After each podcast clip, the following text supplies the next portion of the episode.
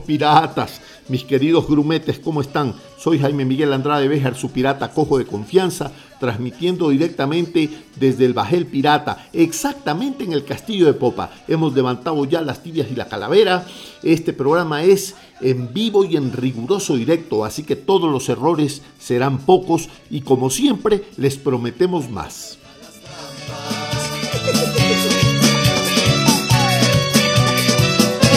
Un viaje de negocio, reuniones de trabajo, problemas con el auto. Hoy tenemos un programa excepcionalmente bueno con nuestro querido amigo Juan Hernández que nos va a contestar el teléfono en un ratito desde Buenos Aires, Argentina.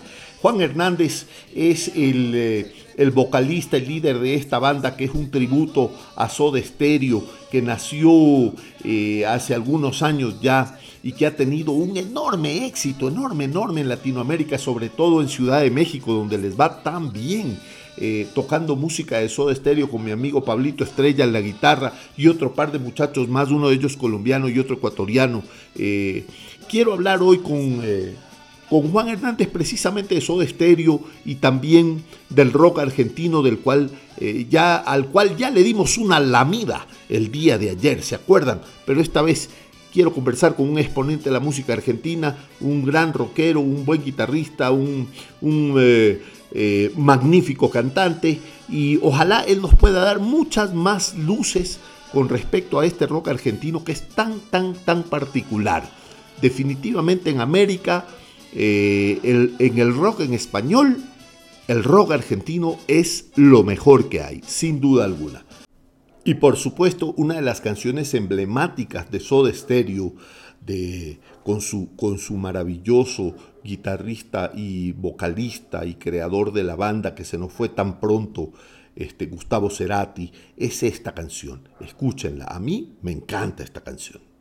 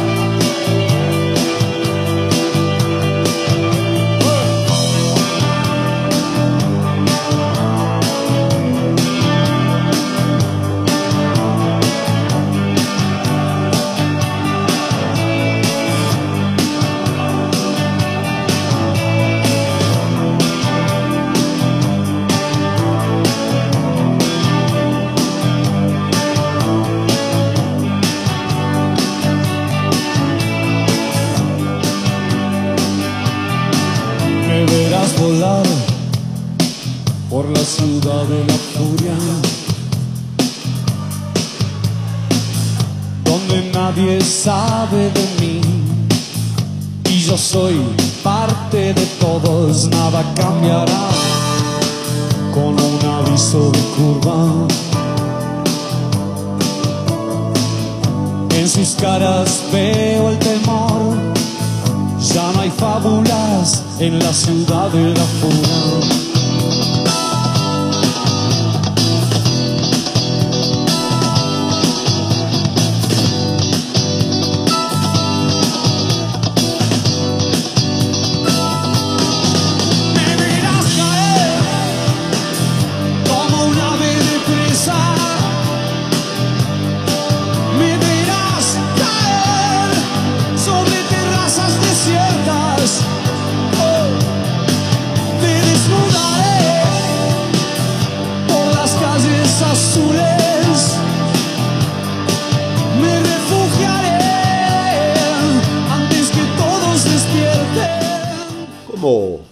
Saltábamos, cómo bailábamos, era algo increíble esta, esta maravillosa canción de Soda. Eh, como yo les comentaba, en, su primer concierto fue, fue un poco difícil porque lo organizaron en La Chorrera, y, los, boletos ya casi los tenían que regalar porque nadie los conocía y todo el mundo decía, ¿y estos señores quiénes son? Eh, fue, fue realmente duro, pero la siguiente vez que vinieron, ¡oh! ¡oh Dios! La gente no se quería ir, la gente no se quería ir y, tuvieron que ir a, los camerinos y decir, toquen, toquen algo más. ¿Cómo, cómo sería eh, para estos porteños cantar y tocar a casi 2.000, casi 3.000 metros sobre el nivel del mar. Porque Quito está al 2.830, pero la chorrera está en las faldas del volcán Pichincha. Está ahí, en, al pie del cerro, está arribísima. Deben haberse ahogado esos muchachos, pienso yo, ¿eh? Oigamos otro poquito. Con la ciudad de la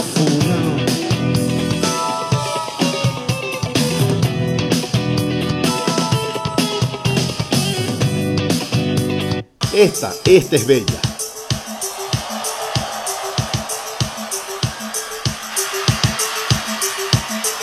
Me gusta mucho en vivo.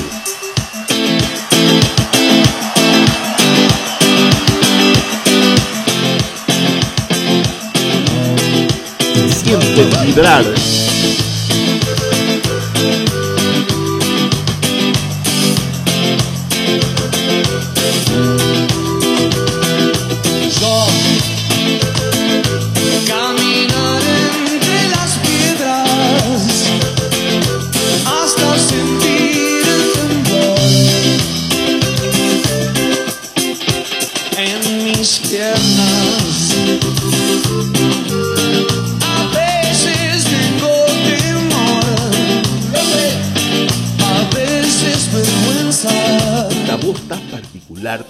A mí siempre me llamó la atención, es el, eh, el color de la voz tan bella de Cerati. Eh, estaba viendo yo en un video, en una grabación con Mercedes Sosa y Mercedes Sosa le decía, el secreto está en que tú tienes una voz bella, una voz muy particular. Es muy difícil eh, muy difícil imitar esa voz. Yo hoy quiero conversar con nuestro amigo Juan Hernández, voy a conversar un ratito de eso, o sea, ¿cuál es el reto de, la voz tan particular que tenía Cerati? Y si el, eh, el reto es imitarla, lograrla, ponerle tu, tu imposta, qué sé yo. Quiero oír esto. Escuchen esto.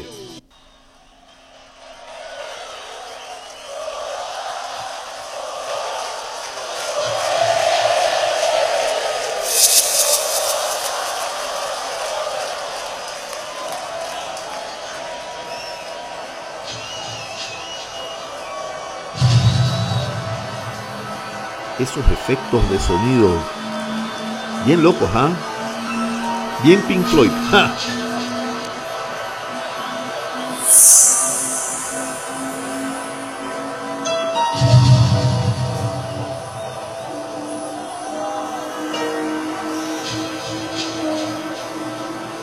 Y es en vivo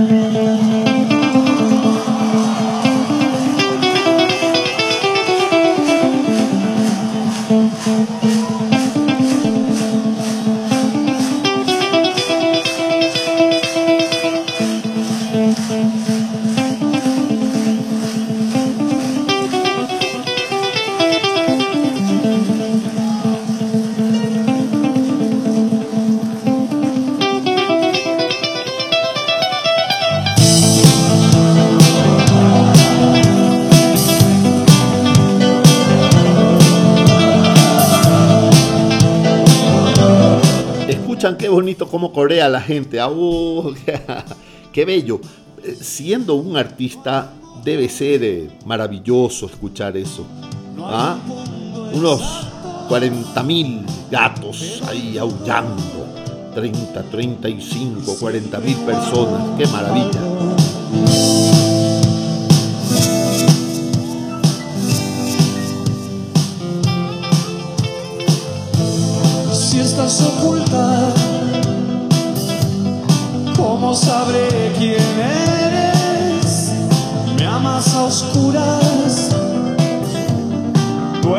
Envuelta en redes,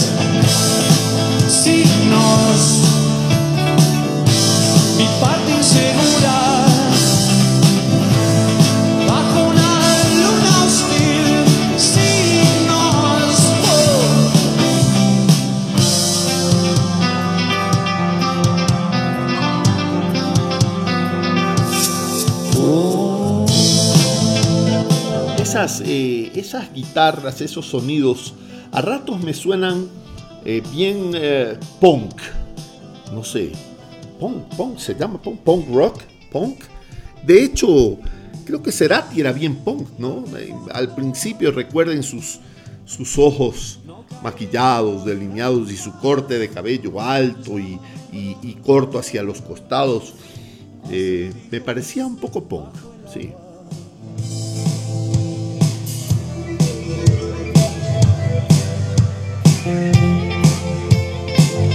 Escuchemos esto de acá.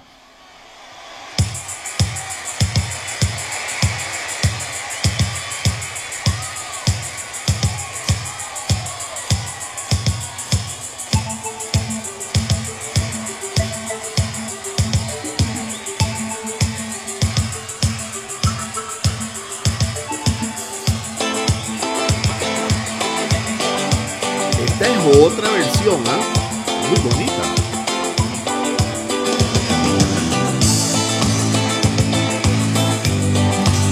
Me gusta en el fondo, en esta versión no se escucha tanto, pero me gusta en el fondo esta imitación de vientos eh, andinos tan bonito. Escuchemos otra, a ver qué tal está. Bueno, yo apuesto algunas monedas con ustedes, mis amigos, a que no han escuchado esto. Esto es zona de, zona de promesa, se llama, es bellísima, con Mercedes Sosa y Gustavo Cerati. Oh, yo creo que esto les va a encantar. Escuchemos.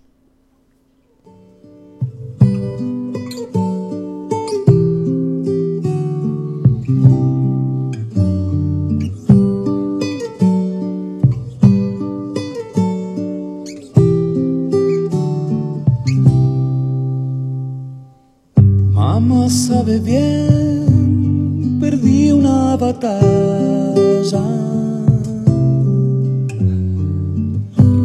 Quiero regresar solo a besarla. No está mal ser mi dueño otra vez, ni temer que el río sangre y calme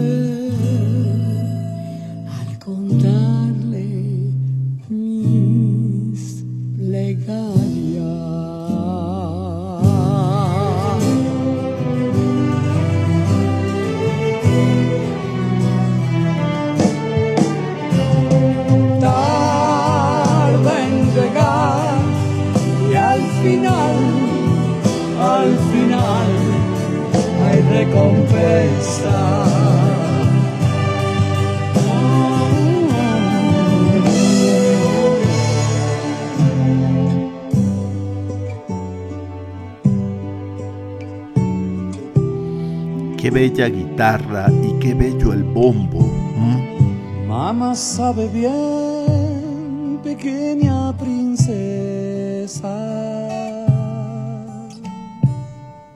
Cuando regresé, todo quemaba. No está mal sumergirme otra vez, ni temer que el río sangre y. Se bucea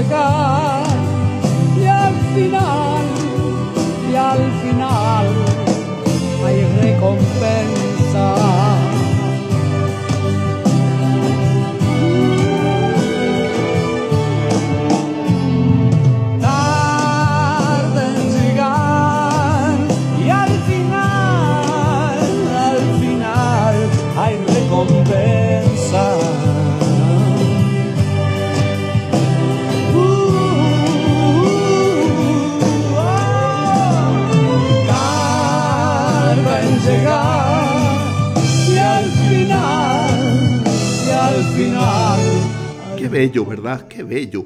Eh, ¿Saben una cosa que me ha encantado? El bombo. Porque es, es como el sonido del corazón, ese boom boom, ese loop dub, esa, mm, ese, ese ADN eh, musical que tiene cualquier músico argentino que viene no solo de la música eh, urbana, del gran puerto, sino de las pampas lejanas que también hacen música, ese folclor tan telúrico que nos invadió a nosotros aquí en Guayaquil, ¿no? Eh, eh, perdón, en Quito, sobre todo en Quito, en Ecuador, fuimos colonizados por esta música folclórica argentina tan bella y, se oye ese bombo ahí en esta, en esta canción de Cerati con Mercedes Sosa, con la negra Sosa. Bellísimo. Y para finalizar, antes de la entrevista, oigamos de esto, que es un, un de la música. Al calor de las masas, y yo desperté queriendo soñarla la palabra de ustedes. Algún tiempo atrás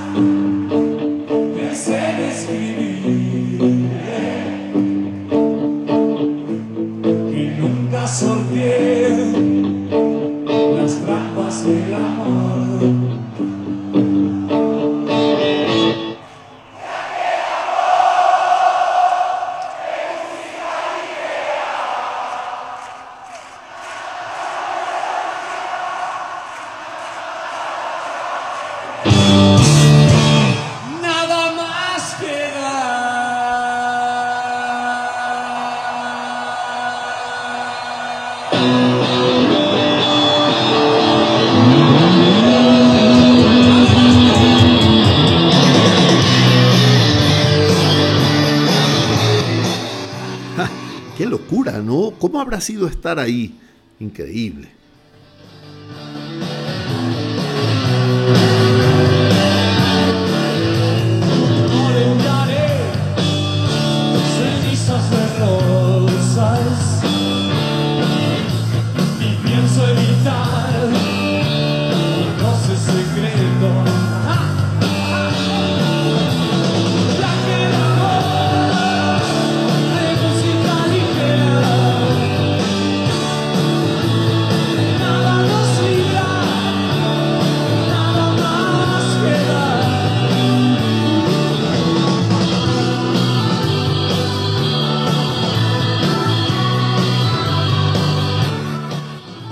Recuerdo, si mi memoria no me es infiel, que también hay un disco eh, grabado enteramente con sinfónica, un disco sinfónico. Y me parece que en la portada está Gustavo Cerati eh, vestido con un sobre todo largo, completo, hasta prácticamente hasta el suelo, eh, todo negro y que tiene el forro interno es rojo, así como, como capote de matador, ¿no? Y, suena bellísimo, suena bellísimo. Creo que esto es ya no en la etapa de Soda, sino en la etapa de solista de, de Cerati. Soda, magnífico, pero Cerati solista, magnífico también.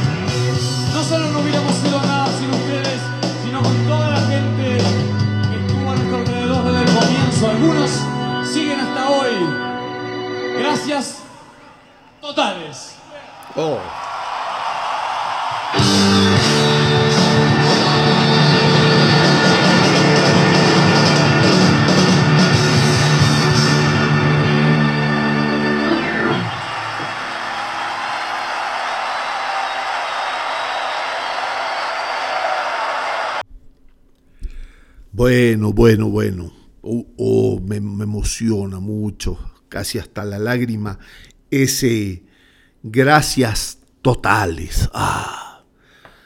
Creo que no habrán dos palabras que se recuerden más en la historia del rock argentino y americano, latinoamericano, que esas dos.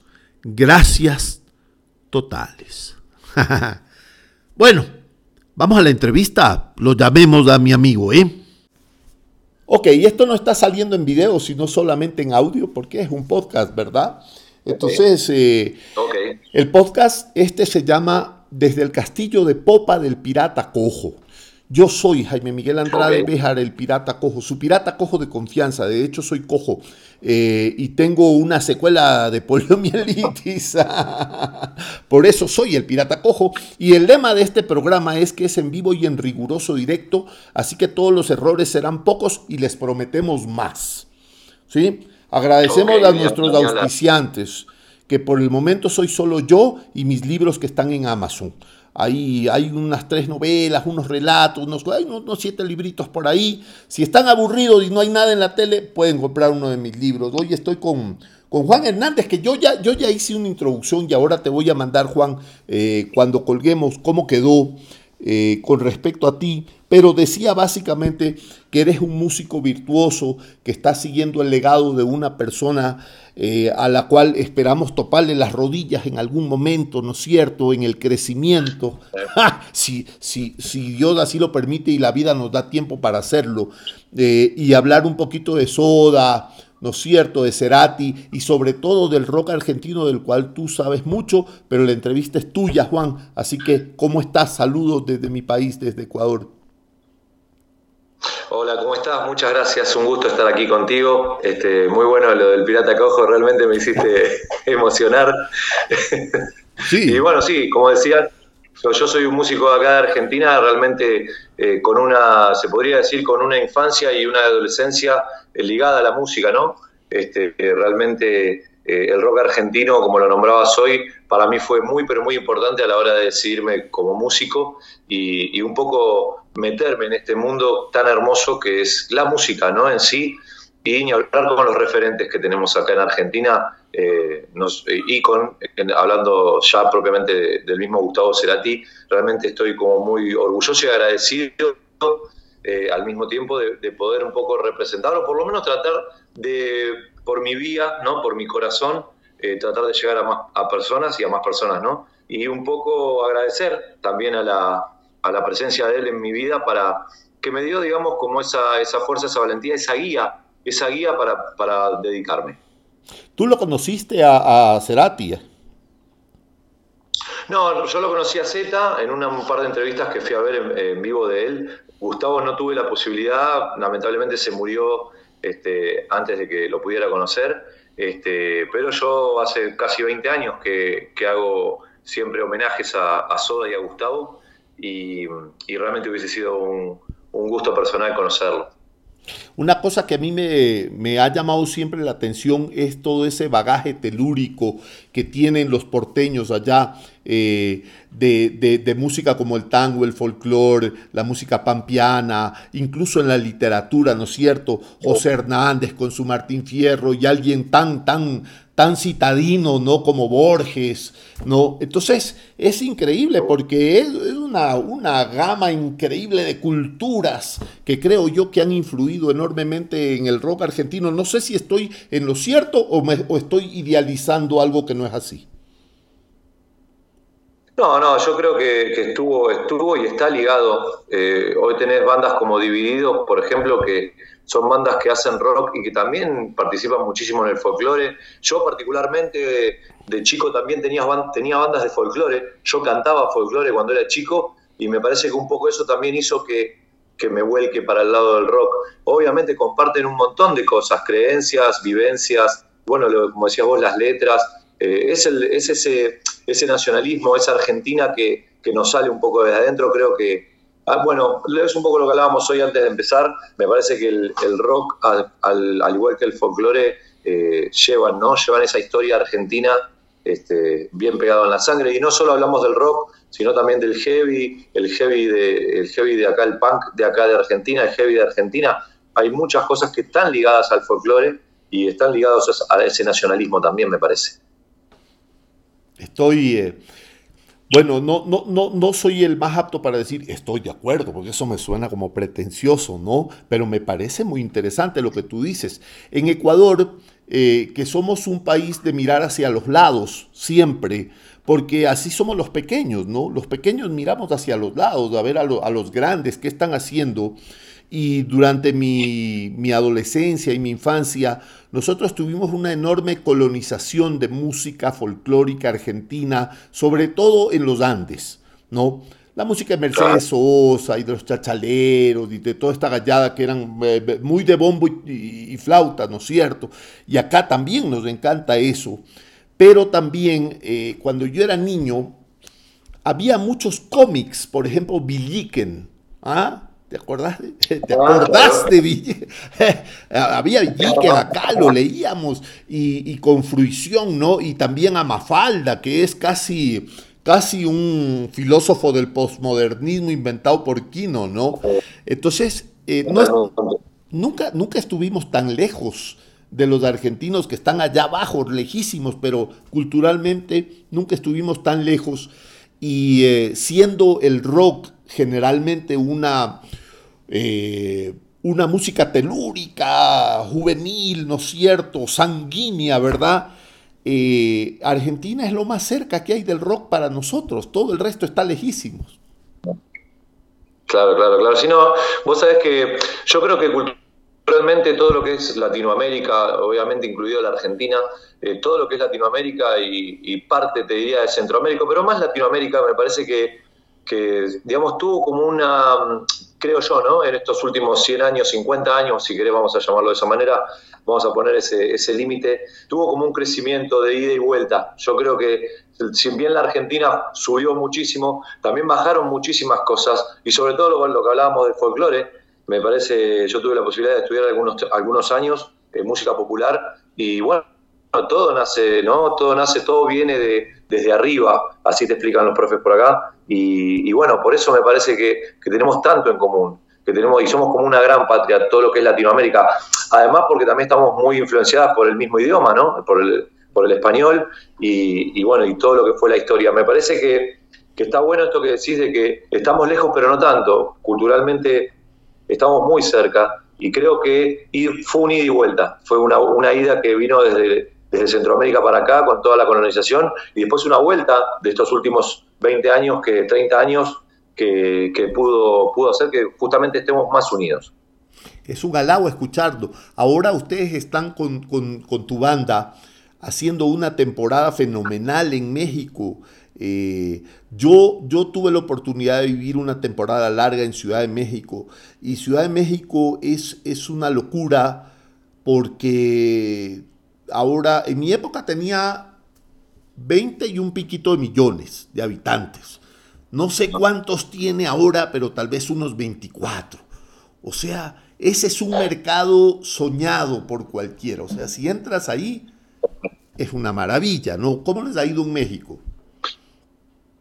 Uh, espectacular. Sí, es lo que decís vos. Hay muchísima, muchísima gente. Hay un mercado espectacular que yo particularmente no conocía.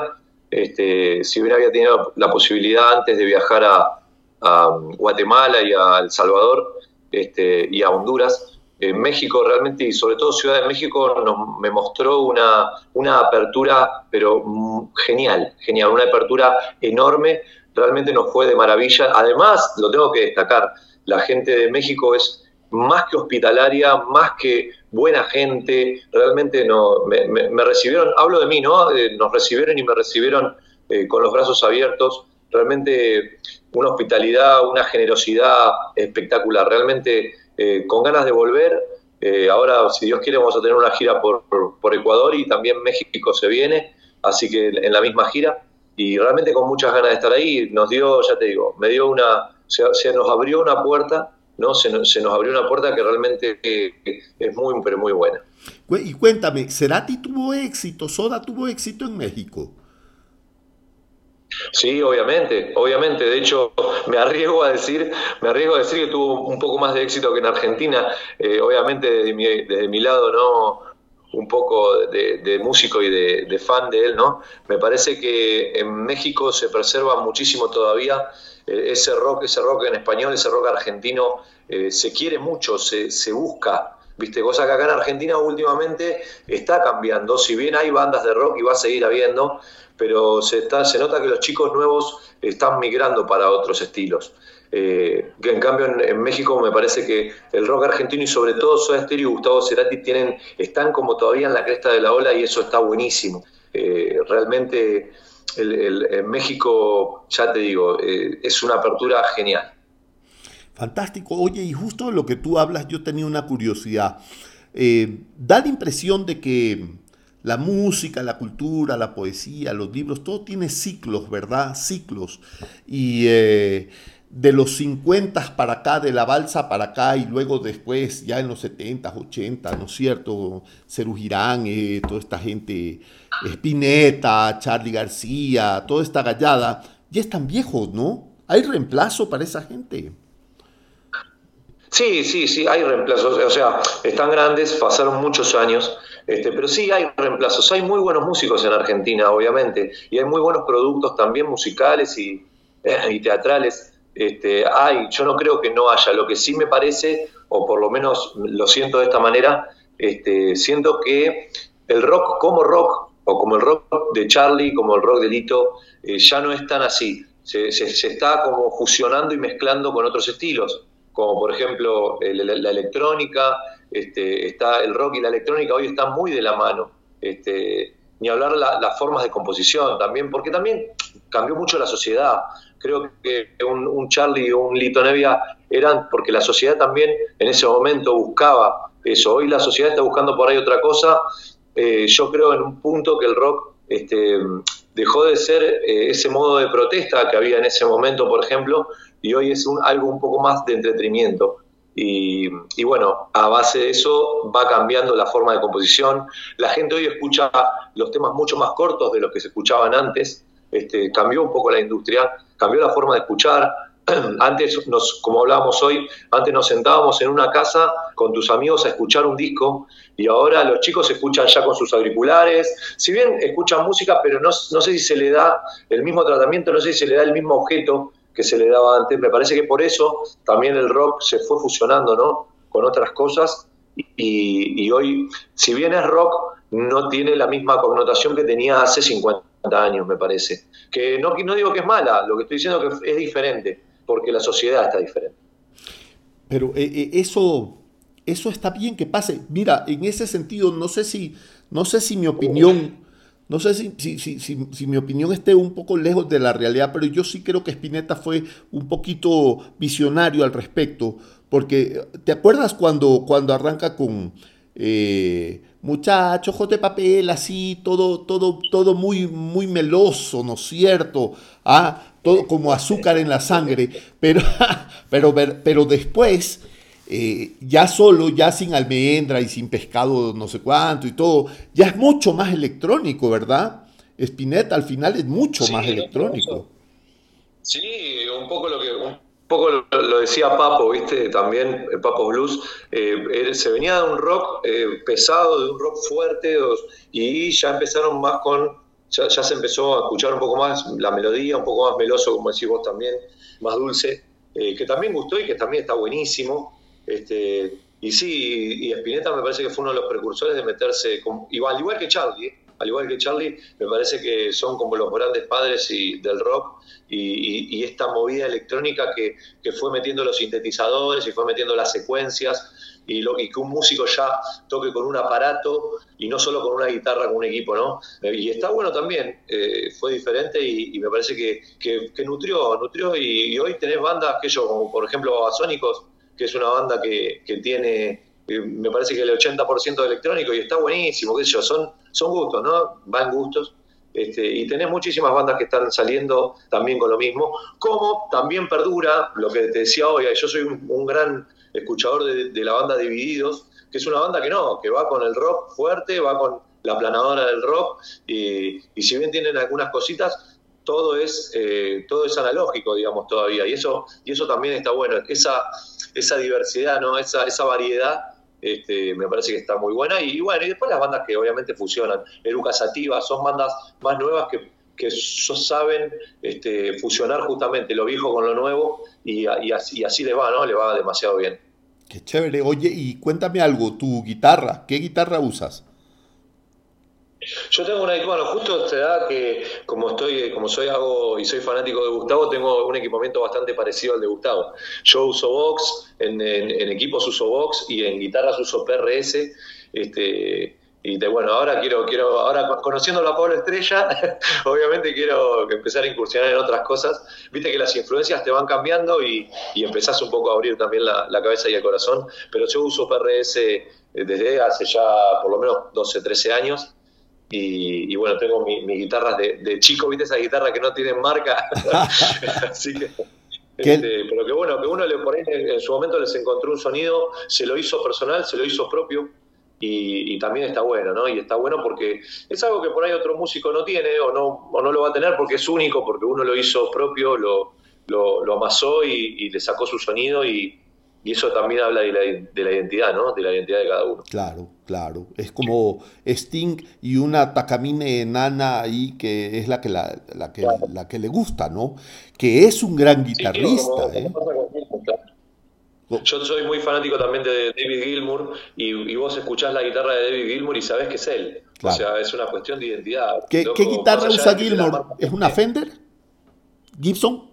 La de Fender, es una Fender, exactamente la de Gilmour. es, Una, es, una, Fender. que es el modelo, David Gilmour ya, ¿no? Obviamente, pero, pero sí pasa que más allá de las marcas, vos, él, logró tener un sonido con todos sus pedales y todo su proceso, él logró tener un sonido que lo identifica. Y me parece que eso es lo que todos los guitarristas este, buscamos, ¿no? Tener nuestro, nuestra alma ahí en sonido de nuestro instrumento. Claro, oye, eh, hay una... Mm, hay una introducción a una de las canciones que suena muy, muy, muy Pink Floyd, con unos efectos, hay unas reverberaciones locas. No sé si es una idea mía, que yo, yo de eso no sé mucho. ¿Ah? Sí, lo que tiene, sí, sí, exactamente. Bueno, ahí, ahí va un poco el tema, que las influencias te hacen, te hacen sacar eso, ¿no? Sacar vos, aunque no quieras, sos parte de tus influencias y tus influencias te hacen a vos. Entonces, es, obvio que hay muchos temas que hacemos con Soda Infinito que muchas cosas suenan a Pink Floyd. A mí me encanta. Yo me vuelvo loco por las reverberaciones, por los ecos, por los delays. Este, entonces hay muchas cosas que yo las encargo desde ese punto de vista. y está bueno, me gusta jugar con eso porque la idea no es, la idea no es ser el calco de Gustavo para nada, la idea es justamente homenajearlo y uno mejor lo homenajea justamente cuando le pone su esencia, me parece. Sí. Y, es un poco lo que estamos transmitiendo ahora. Excelente. Oye, ah, te cuento, conversaba, yo te hago una infidencia, conversaba yo con mi esposa hoy en la mañana, me parece, eh, y, le decía que estaba escuchando a, a Cerati y que me parecía, le decía, no, no encuentro, no encuentro qué es lo que lo hace tan especial. Decía, no es, no, no llega a octavas imposibles, no es un tenor, eh, no es un multiinstrumentista destacado, o, pero algo tiene, algo tiene, le decía yo a este muchacho, o algo tenía, y, y, y recordé una palabra que había escuchado de los que sí saben, porque uno es un pendejo que sabe poco, y decían, es el color. Alguien, alguien me dijo alguna vez, es el color. A mí me gustan los colores porque yo pinto. Entonces decía, sí, es el color. Es el color de la voz. Eso es lo especial. Y fíjate esto que la, la vida nos da sorpresas. Estaba escuchando yo un poco de música y encuentro un video de Mercedes Sosa cantando con Cerati y Mercedes Sosa para en un momento en el estudio y le dice, eh, hay algo muy particular en tu voz. Dice, hay algo muy particular en tu voz, es el color de tu voz. Dice, hay algo muy, es tu voz. Y le dice eso. Ahora, la pregunta sería después de esta larga diatriba, ¿no? ¿Cuál es el reto de tener que cantar música de Cerati con una banda como la de Cerati? ¿no es cierto? Y tenerse, eh, tener que cantar eh, las canciones que cantaba él con semejante voz. ¿Qué haces para no imitarlo o para sí imitarlo? ¿O, qué has pensado tú de, esto? Mira, la, respuesta es muy fácil eh, y tiene que ver con lo que hacía Gustavo también. Tenés que ser vos mismo. Justo se da, en mi caso, que yo tengo el, registro muy parecido y, hasta el color más o menos parecido, aunque yo tengo el mío, ¿no? Y, Gustavo tenía el de él, obviamente. Pero la idea es no, imitarlo. Y la idea es interpretar el tema, o sea, transmitir. Eso es lo que yo busco a la hora de, hacer temas de Soda Stereo. Eh, meterme en el tema, tratar de, sentir las cosas, las cosas que yo sentía también cuando los escuchaba, ¿no? Este, de imaginarme y, transmitir mediante el corazón justamente ser yo mismo. Eh, ahí está la, me parece, la, realmente, el, realmente el, meollo de la situación. Eh, ahí está el hito, ahí está el, ser vos mismo. Si vos sos vos mismo, obviamente no todos tenemos las voces parecidas, no todos tenemos, y eso sí por ahí es característico, pero si yo puedo transmitir a la hora de cantar el tema, y a vos te llega y vos lo escuchás y, y, estás sintiendo lo que yo estoy sintiendo, porque esa, esa es la gran habilidad que, tenemos, que tienen los artistas, ¿no? El poder transmitir y que vos, hacerte sentir a vos lo mismo que estoy sintiendo yo. Este, ahí es a donde se da. Y ahí es a donde la gente dice, uh, mirá, es el tema de Soda. Y mirá cómo lo está, mirá cómo, cómo lo, sentís, se te eriza la piel. Entonces, esa es la respuesta ser yo mismo para poder transmitir. No estoy pensando en Gustavo y no estoy pensando en ser más parecido o menos parecido a Gustavo. Estoy pensando y sintiendo el tema y, y estoy tratando de transmitirlo, ni más ni menos. Ahí pasa lo que yo te digo, es esa magia que hace que los tributos o los homenajes, mejor dicho, los homenajes tengan sentido. Porque si vos ves un homenaje a la música que te parezca, a la que vos quieras, pero realmente no tiene ese sentimiento atrás, no, no llega a ser homenaje. Es lo que divide a un homenaje de una banda de covers, que le decimos nosotros que es una banda que va y te anima a la fiesta, que está perfecto que, se haga, este, pero si no, no está, esa transmisión no es homenaje para mí. Entonces yo me, centro en, en, hacer sentir el tema, en yo sentirlo y transmitirlo para que los demás también lo sientan. Cuéntame algo, José, tú eres un músico con educación formal. Yo tengo una educación formal, no estoy, no estoy Hoy, perdón, discúlpame, yo, yo, yo te dije José. Perdón, eh, Juan, ah, discúlpame, perdón, me equivoqué. Juan. Fue... Eh, no, yo tengo, este, tengo muchos años de, de, escuela y de música y de estudio, de estudio musical. No estoy graduado por diversas razones, pero sí tengo más de, no te quiero mentir, pero tengo más de 10 años de, cultura y de, estudio musical. Entiendo, pero eres, eres, un hombre muy sabio. Yo, yo, yo te encuentro muy lógico en todo lo que tú dices. Pues me imagino que sabes muy bien de tu oficio. Y cuéntame, ¿tú escribes música, eh, escribes letras, has hecho, has compuesto? Yo he compuesto, he compuesto cosas, sí, he compuesto varias cosas, este, pero bueno, eh, no tengo determinadas, sí tengo algunos temas, eh, así viste que todos tenemos en el, en el, libro, el libro de, las, de las poesías y de los temas, eh, pero es una materia que sí me queda pendiente. No tengo editadas cosas, tendría que ponerme a trabajar y editar, porque realmente tengo muchas cosas para editar. Este, pero bueno, hay cosas también, cada uno lo siente a su manera y, yo sentí que eran cosas que tenía guardadas ahí, que las tengo todavía guardadas, que por ahora quedaron. Pero sí, sí, de hecho me gusta también escribir. Cuando me siento escribir, eh, se, abre, se abre otra puerta, ¿no? Se abre otra puerta en el alma y, está bueno el poder plasmarlo en papel. Este, hoy, hoy lo hago en celular, hoy por ahí agarro una, nota de celular y, escribo una letra cuando me sale, ¿no? Cuando me doy, me doy el tiempo, que es importantísimo, pienso, para leer y escribir y para, para poder grabar, darse el tiempo.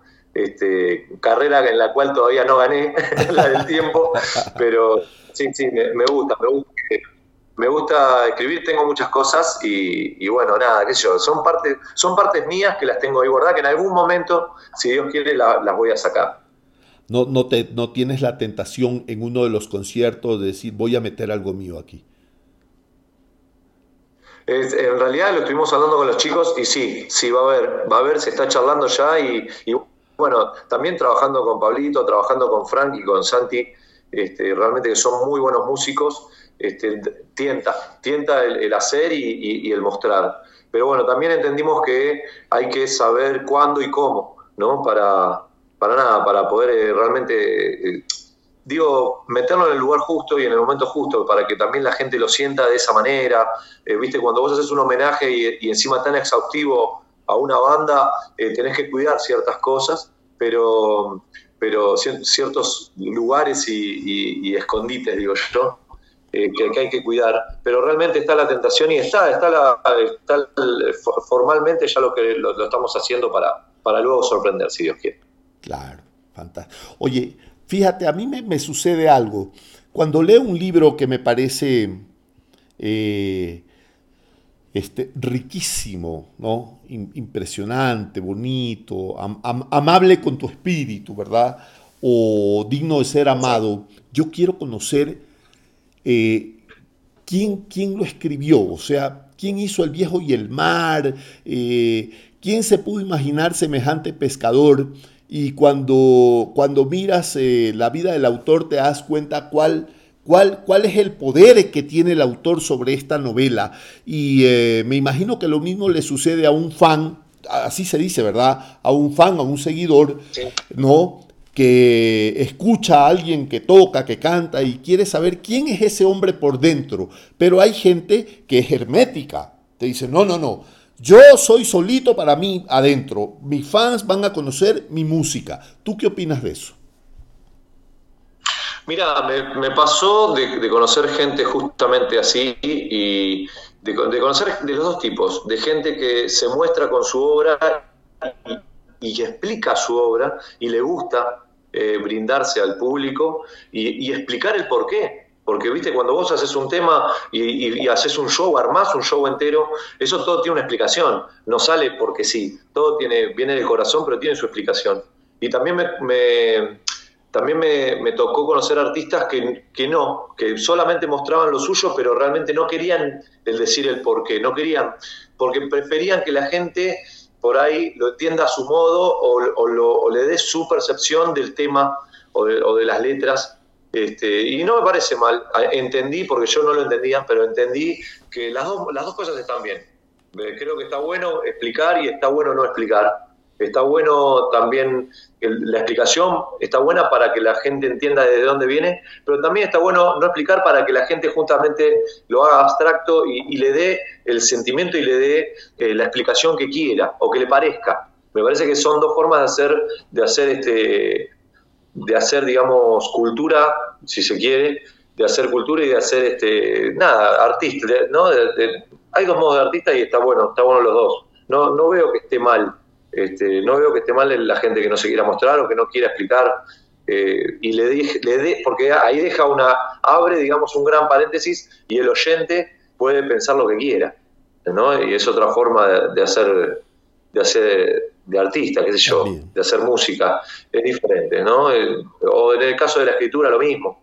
Hay gente que explica, hay gente que no, entonces vos te puedes imaginar lo que vos quieras. Y por ahí el artista estaba pensando en otra cosa, y ahí, es como que habla un poco más de la libertad, si se quiere. Sí, es verdad, y a veces es, mejor evitarse el desencanto también.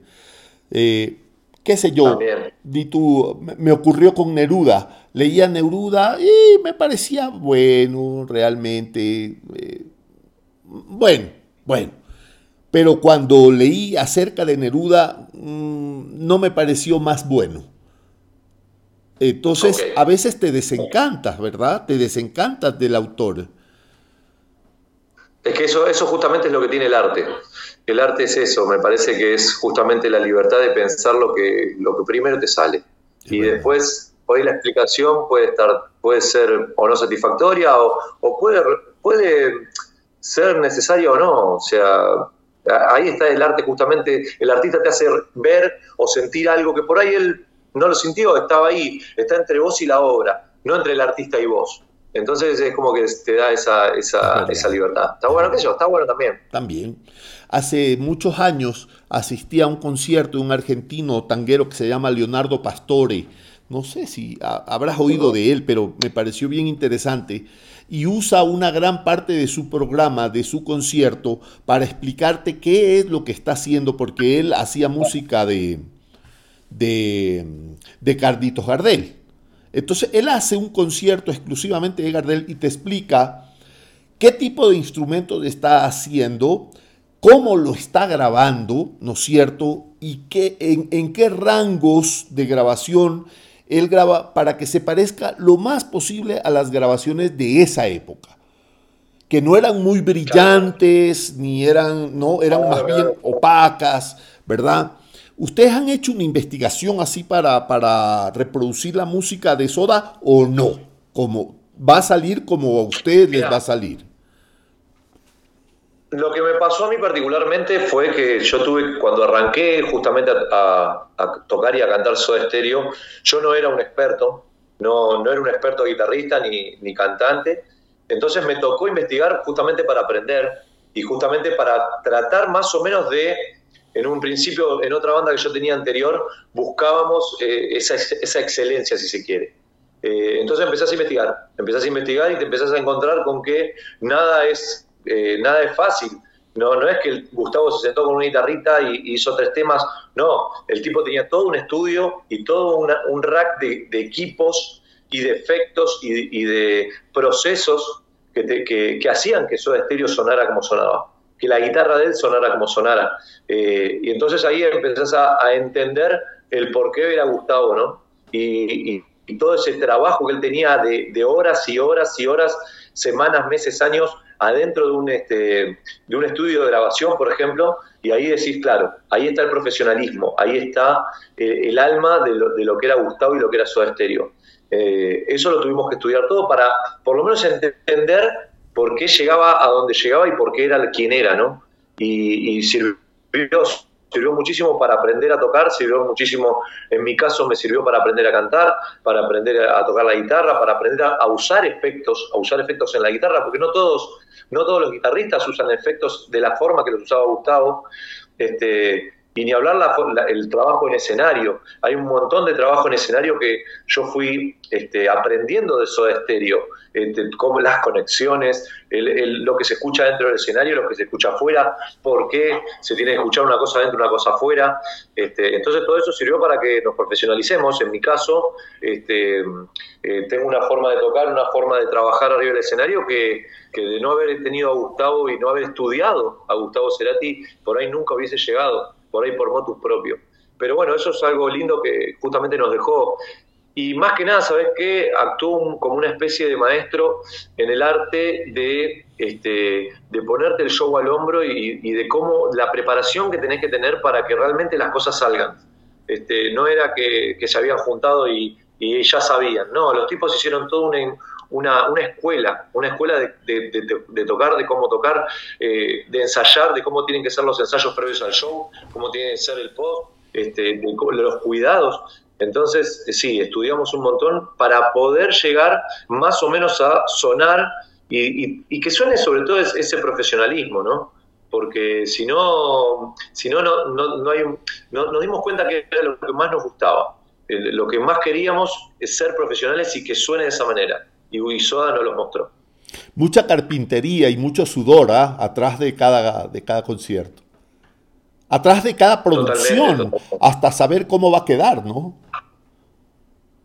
Claro, además el primer sonido que tenés, por ejemplo, de un tema, por ahí es una maqueta y, y se ensaya, se ensaya, a medida, a medida, que se va ensayando también se va cambiando, se van mejorando cosas o cambiando para que el tema termine sonando. No es que un tema ya sale y suena, hay que, hay que ponerse a tocar, hacerlo sonar. Este, obviamente todo esto con una con cultura y con, con siendo músicos, habiendo, habiendo estudiado es más fácil. Pero imagínate en la cabeza de un chico de 20 años que, que, recién empezaba y se topaba con un mundo. Yo siempre digo, cuando conocí a Soda fue como que se me paró el mundo, porque después no hubo otra banda que yo quiera escuchar porque la excelencia que escuchaba en su estéreo no la encontraba en otras bandas. Y me pasó de, muchas bandas se me pasen por abajo de las piernas porque realmente, o, yo no darles el, eh, no darles el, llevarles el apunte que había que llevarle, bandas que eran de mi época, eh, que yo no las, no las llegué a conocer porque me quedé con Soda. Este, entonces, por esa excelencia, ¿no? Y, fue re loco por justamente eso. Y fue todo un estudio de muchos años. De hecho, hoy todavía sigo este, escuchando los discos de Soda y encontrando cosas que me siguen llamando la atención. Digo, mirá, este tema se hizo hace 30 años y todavía no encuentro composiciones que tengan esa, esa, e, ese, nivel, ¿no? Ese nivel de, calidad. Increíble, es, verdad. ¿Qué, te, qué, opinión te merece el disco este sinfónico, que no sé cómo se llama, este que, grabó, que grabó Cerati? Eh, en el, en el, que sale en la portada vestido con, una chaqueta grande, negra, que por dentro es roja, como de, como de matador, ¿eh? ¿Qué, te pareció eso? Sí, como... ¿Ah? Me, pareció la, tapa me pareció que, era como la capa del principito, ¿viste? Sí, como la capa del principito. y bueno, justamente ese, disco, ese disco para mí fue eh, revolucionario desde el punto de vista de que él hace un tratamiento de la voz obviamente toda la grandeza que tiene eh, eh, los músicos de, ópera y, la, orquesta, ¿no? Realmente es grandioso, pero él hace un tratamiento de la voz, como él no toca la guitarra en ese, en ese disco, puede hacerle un tratamiento a la voz que yo nunca le había escuchado. Y realmente me sirvió, me sirvió como punto de partida para resolver un montón de cuestiones de temas que, a mí me costaban, me costaban un montón, y escucharlo ahí y ver cómo lo resolvía y estudiar cómo resolvía eh, realmente me encantó, me encantó, es un disco para mí memorable, eh, de, una, de, un nivel, de una altura espectacular, este, realmente me, impactó eso, me impactó el, tratamiento, como, como hablábamos hoy de los temas que grabó con Mercedes Sosa, este, él al no tocar la guitarra hace un tratamiento de la voz y hace, hace una cadencia que, que realmente a mí me impactó. De, bueno, sí, eh, o sea, e, es, una gran cosa. Sin embargo, al principio debe, debe ser, debes extrañar algo en las manos, ¿no? La guitarra. Uf, sí, sí, sí, totalmente. Totalmente porque mm, me está pasando ahora últimamente que hay algunas bandas de acá de Argentina que me invitan a, cantar, ¿no? Y por ahí yo voy a cantar nomás, no, no llevo toda mi guitarra y todo. Este, porque por ahí hay tres guitarristas tocando. Entonces, cuando los muchachos toquen, yo canto. Y, es otro, otro manejo, otro manejo de escenario, eh, así como te da holgura con la voz, este, ya empezás a trabajar movimientos de escenario que por ahí con una guitarra encima eh, son diferentes. Y está buenísimo también, está buenísimo explorar esa, esa situación. Pienso que para Gustavo también debe haber sido eh, difícil al principio. Pero bueno, una que vos te conoces, que trabajás tu cuerpo y, el movimiento este, eh, sin guitarra, me parece que, está bueno, está, es muy, muy, muy, es muy lindo, es muy lindo hacerlo. Genial. Oye, está, me, está encantando esta entrevista. Yo sé que tú estás, eh, tienes algo más que hacer en un par de minutos. Así que unas preguntas así al tiro de esos, la típica pregunta pendeja del lugar común, ¿no es cierto? ¿Cuál canción la has cantado tanto que ya, ya te tiene loco? Y yo creo que es eh, la canción que más, eh, loco no, pero sí que me gusta mucho, porque me gusta mucho cómo la puedo interpretar, es eh, Trátame suavemente. Me parece que es uno de los temas que más me gusta y que, puedo interpretar y que no me canso, no me canso de, cantarlo. Igual me pasa, me pasa con Soda Stereo que no me canso de escucharlo tampoco, ni ni de tocarlo, ni de cantarlo. Me pasa, realmente es, me han dicho muchas veces, che, ¿por qué no, te dejas, ¿por qué no escuchas otra cosa? ¿Por qué no te dejas de joder con eso? Este, pero realmente eh, trátame suavemente, así como hay varios temas de Soda que, me gustan mucho. Este, ¿no? Es un tema, uno de los temas que más me gusta. Fantástico. ¿Has oído a Durán Durán? Eh, sí, algunas cosas eh, sí he, oído, sí, sí. ¿No te, ¿No te parece que el Durán Durán de los 80, del 85, 84, por ahí, como que influyó en Cerati? ¿No te das impresión? Sí, obviamente. Obviamente, igual que The Cure.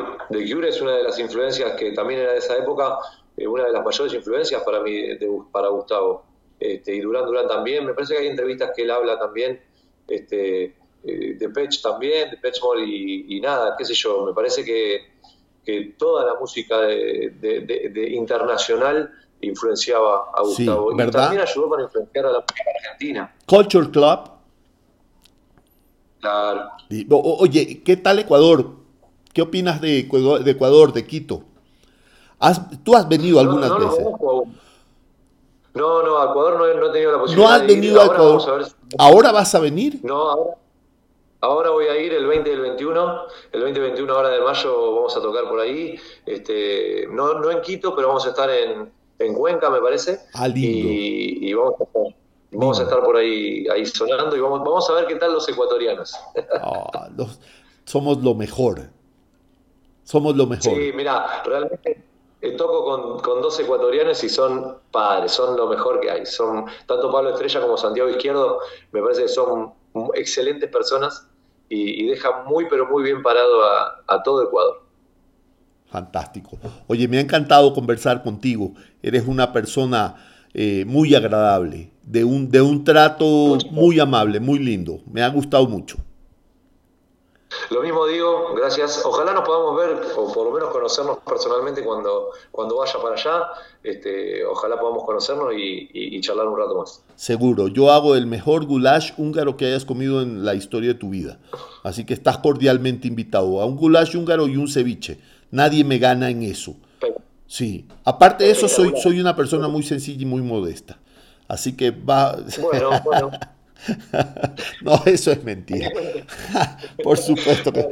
No, lo del goulash es cierto. ¿Ah? Bueno, te mando un gran abrazo, me ha encantado estar contigo y la gente, la gente que me escucha le va a encantar también. Te voy a pasar toda la retroalimentación que reciba, ¿no es cierto? Y te voy a mandar los mensajes y en un ratito cuando ya suba esto a Spotify te lo envío para que, para que lo escuches.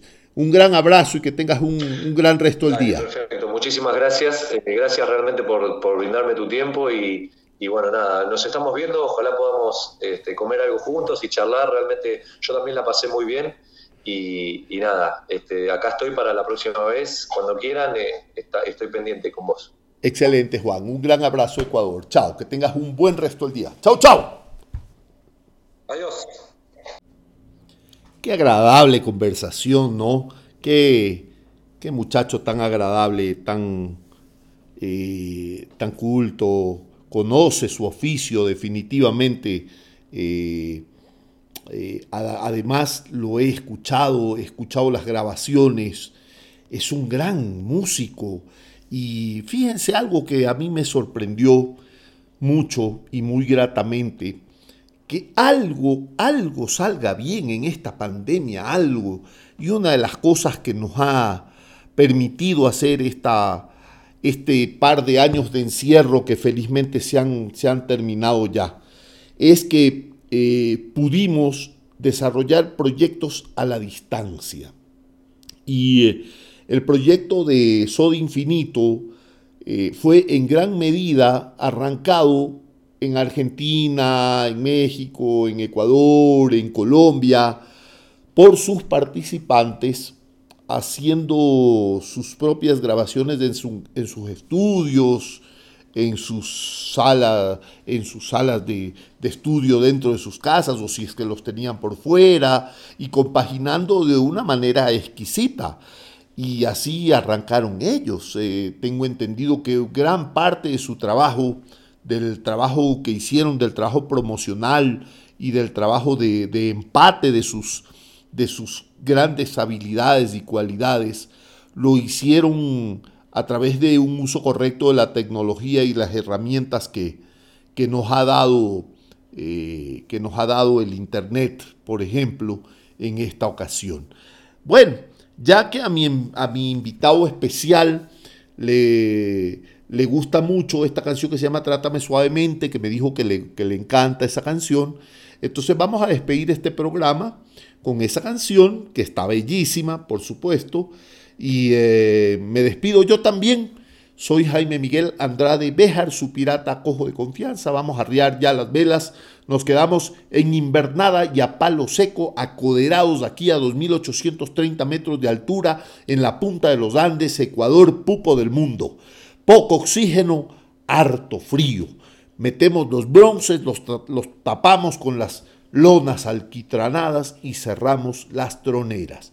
Esto fue todo, queridos amigos. Los dejo con la música bellísima de Soda Stereo. Un abrazo y un abrazo a mi invitado que estuvo fantástico. Chao muchachos.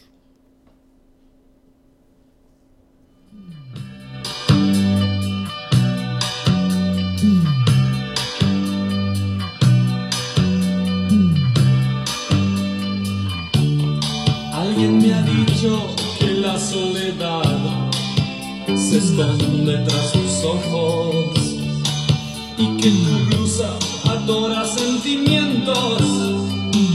Que respiras. Tienes que comprender que no puse tus miedos. Donde están guardados y que no podré quitártelo